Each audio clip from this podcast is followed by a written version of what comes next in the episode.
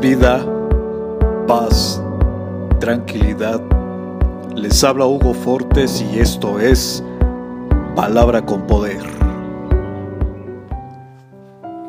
Bienvenidos, este es el contenido de hoy.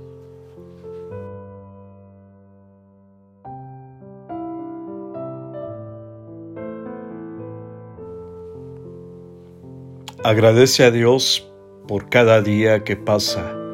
Agradece por tu vida. Agradece por tus procesos. Agradece por tu familia, por tu trabajo.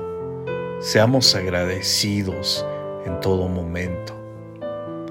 Dad gracias en todo, porque esta es la voluntad de Dios para con nosotros en Cristo Jesús.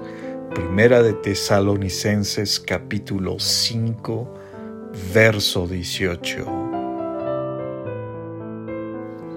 Comparte, será chévere.